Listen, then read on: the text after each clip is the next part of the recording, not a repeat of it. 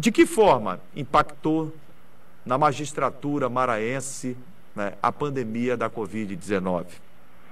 Olha, Juraci, olha, é, impactou a, a, todos nós, sem dúvida, como você muito bem disse, é, ninguém ficou excluído dos efeitos da pandemia.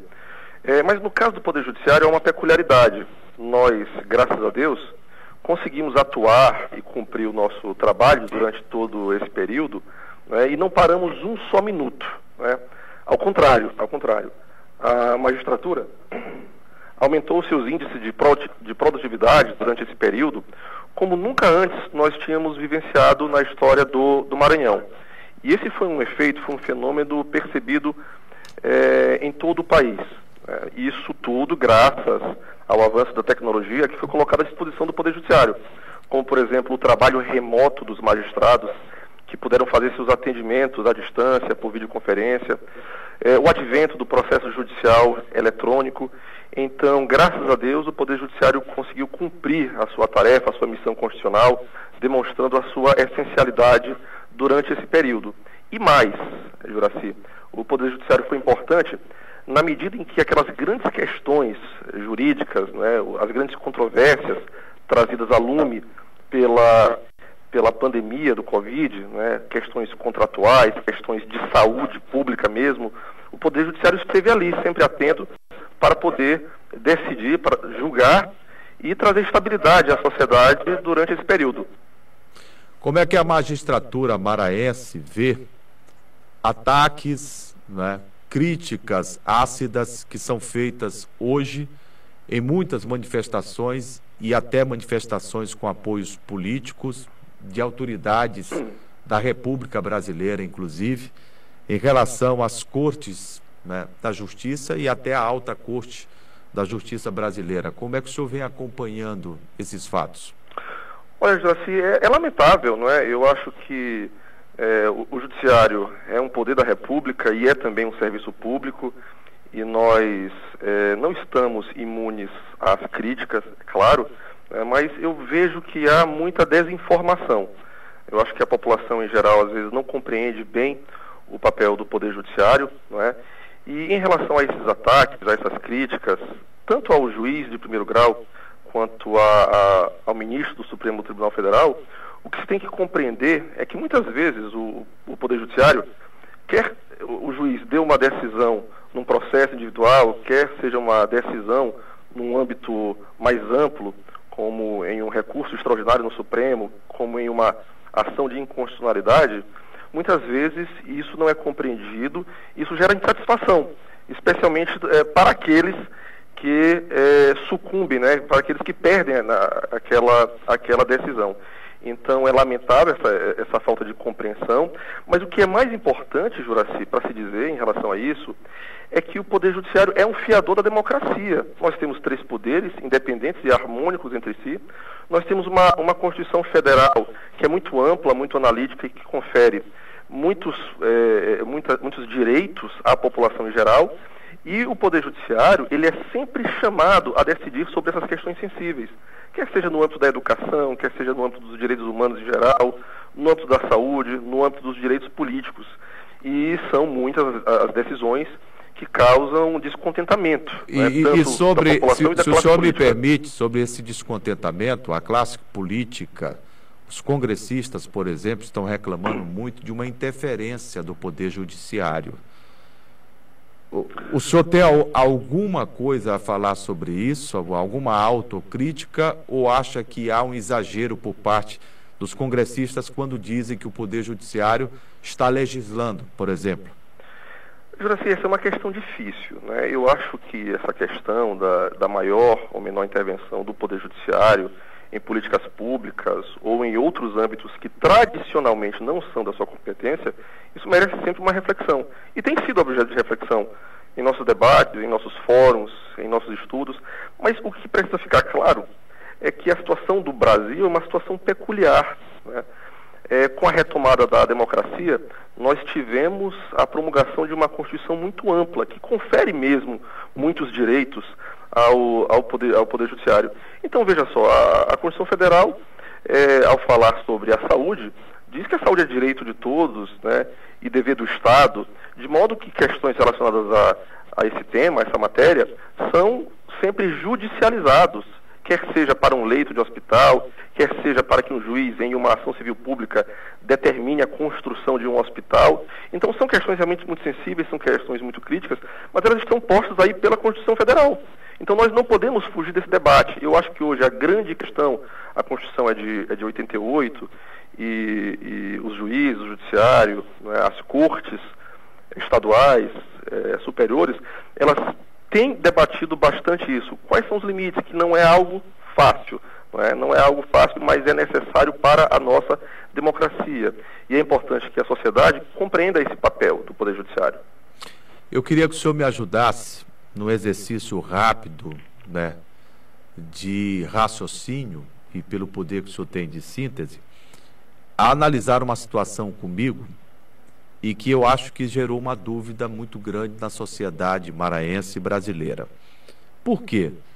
A sociedade fala bastante de que muitos dos juízes e magistrados, não é só no Maranhão, não, no Brasil inteiro, eles se limitam a ficar na extensão territorial dos seus gabinetes, no ar-condicionado, está entendendo? Decidindo, né? assinando a vida né, das pessoas, decidindo sobre vários fatores. Aí, quando o magistrado sai do gabinete ou dentro dele expõe aquilo que é feito, mostra o que é feito, aparece o presidente do Supremo Tribunal Federal dizendo que não é permitido fazer lives e que também o magistrado, que é um cidadão como outro qualquer, na minha opinião, e que tem os seus direitos e deveres como qualquer outro cidadão perante a maior lei deste país, a Constituição de 1988, ele tem que passar oito anos numa quarentena para se candidatar a um cargo eletivo. Eu me refiro ao doutor Douglas de Melo Martins, que inclusive foi citado, eu estou citando o nome dele, porque foi o presidente do STF que citou numa reunião recente do Conselho e ele foi duramente criticado por isso. Eu queria saber a sua opinião, porque a Associação dos Magistrados também né, divulgou uma nota pública em relação a este caso. Pois é, Juraci, veja, veja é, como a coisa é difícil e delicada, né? Porque se o juiz fica no seu gabinete, né, é, se isola para proferir suas decisões, ele será criticado, né, porque não se mistura com a sociedade, porque não, não conhece a realidade. Não, não, conhece a realidade. E eu costumo dizer que o juiz ele tem que ter uma, uma habilidade né, para manter a, a, distância, o distanciamento, mas ao mesmo tempo é, perceber o que é que a sociedade vive, quais são os clamores da sociedade não é, no momento de julgar. É, então é uma questão muito difícil. No caso do, do juiz Douglas, é, realmente a associação esteve é, durante todo esse processo ao lado do juiz, nós acompanhamos o caso. E o que nós pensamos, a, a nossa posição, é que o caso Douglas, quando ele esteve naquelas lives, naquele, no episódio das lives, é, para informar sobre a decisão do lockdown, que ele fez aquilo com caráter meramente informativo. Essa é, é a nossa posição, esse é o, é o nosso entendimento. Até porque, Juraci, aquela era a primeira decisão de lockdown do Brasil. Do Brasil. Do Brasil, né? E uma decisão determinada por medida judicial. E a gente acaba retomando aquilo que você perguntou antes, não é?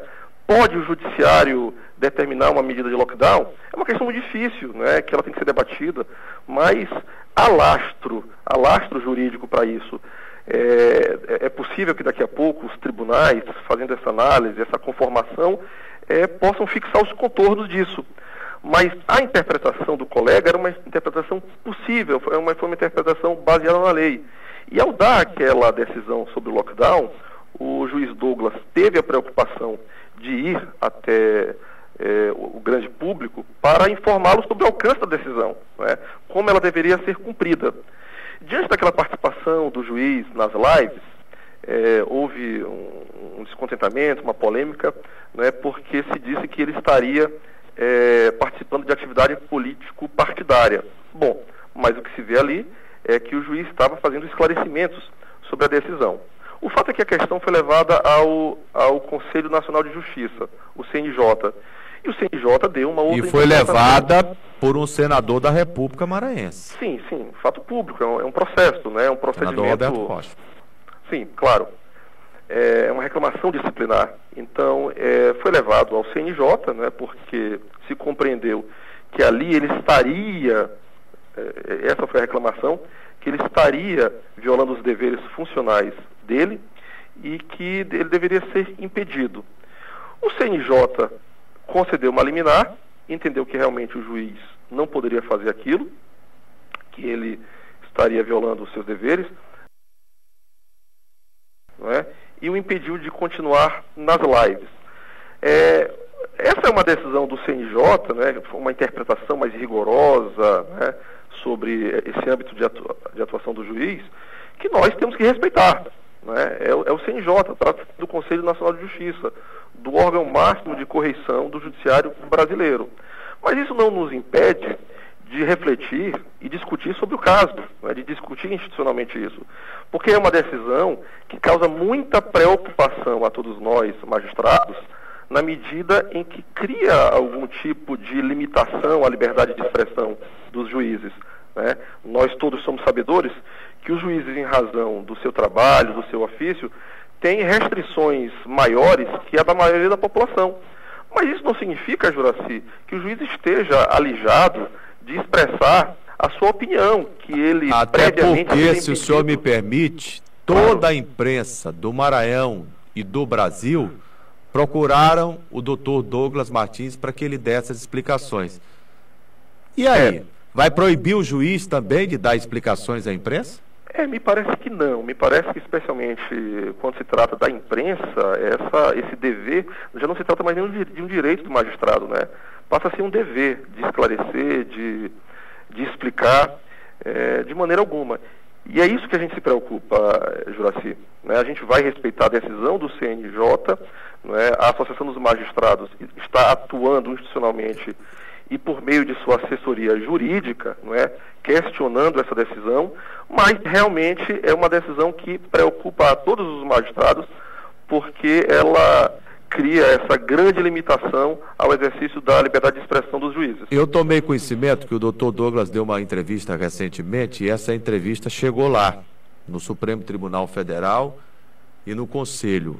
E eles estariam abrindo um processo administrativo contra ele, é verdade essa informação? Olha, nós temos, nós tomamos conhecimento disso ontem, é verdade, é? realmente houve uma entrevista depois, é, mas me parece que ali, é, Juraci, os ânimos já estavam muito exaltados, hum. é?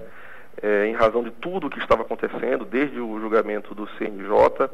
É, a magistratura do Maranhão, a AMA, não concorda com esse tipo de embate, não é, com a troca de agressões, não concorda com é, é essa troca de acusações. Né?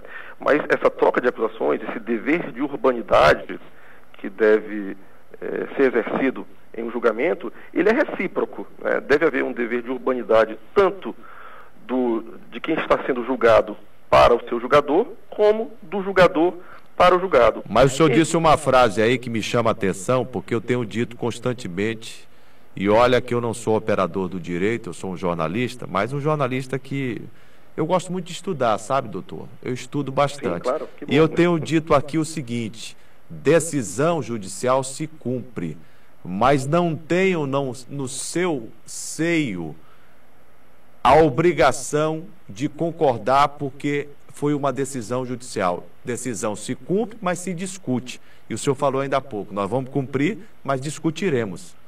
Claro, e o, o Poder Judiciário, é, juízes que são investigados, mais do que ninguém, tem que respeitar a autoridade das decisões, não é? até porque nós queremos que nossas decisões sejam respeitadas. Mas também se tem o direito de discuti-las, né? Mas também nós vamos discuti-las, até porque nesse caso específico, como você bem disse, nesse caso específico, a decisão ela ultrapassa o caso concreto né, e repercute para toda a magistratura nacional. Então esse é um momento importante para que a gente possa definir é, quais são é, efetivamente os limites da atuação do juiz em redes, em redes sociais. Porque nós temos uma Constituição Federal que em 88 não previa redes sociais. Dizia apenas que o juiz não pode se dedicar à atividade político-partidária. E veja que o verbo dedicar é um verbo muito forte. É um verbo que significa engajamento. Participação. Né? E sim, claro, claro. E, o, e aí você tem também a, a lei orgânica da magistratura, a lei nacional da magistratura, você tem o código de ética da magistratura, todas, todas, essas, todas essas normas tangenciam essas questões. Agora, mais recentemente, nós tivemos normas do Conselho Nacional de Justiça regulamentando a matéria, que são normas que nós discutimos. Nós discutimos isso no âmbito institucional porque nós entendemos que elas talvez tenham ido longe demais nessa regulação. Como eu também acho, doutor, quero saber a sua opinião, mas a minha já está formada achei uma hipérbole, um exagero, você dar uma quarentena a um juiz de direito, a um magistrado, é, de oito anos para que ele possa né, concorrer a um cargo eletivo. O que, que o senhor pensa sobre isso? Olha, eu, a nossa posição é de que é uma medida despropositada, desnecessária, desproporcional. Por quê, Juraci? Porque nós já temos uma lei, que é a Lei Complementar, número 64 de 90, que dispõe a respeito disso. Que versa sobre isso, né? Já temos. O magistrado, ele já tem um prazo de desincompatibilização é, ou de inelegibilidade de seis meses. Isso já existe. Não é? Então, é, qual o motivo do magistrado ter um prazo de desincompatibilização maior do que das outras pessoas? É preciso que as coisas sejam colocadas em seus devidos lugares não é? porque é, é, efetivamente a questão da desincompatibilização é importante para garantir o regime democrático, para que ninguém seja favorecido pelo cargo que ocupa. Mas nós entendemos que a magistratura já cumpre isso por meio dessa, dessa quarentena de seis meses, dessa desincompatibilização de seis meses, e mesmo quando se percebe que, por exemplo, o juiz, naquele caso, esteja se exacerbando em suas manifestações, nós temos as corregedorias, a corregedoria local, a corregedoria eh, nacional, que podem realizar esse controle. Né? Como está acontecendo agora, no caso do, do, do, do, colega Douglas, que nós estamos discutindo, que é uma discussão é, é, é, muito dramática, muito grave. Então, é, entendemos, que é, entendemos, entendemos que é desnecessário isso, essa, esse prazo de seis anos, que é o do, do projeto de lei complementar 255 de 2019, ou de oito anos, que foi proposto pelo presidente do Supremo. Né? É um, pra, um prazo de seis ou de oito anos, é quase uma penalidade para o juiz.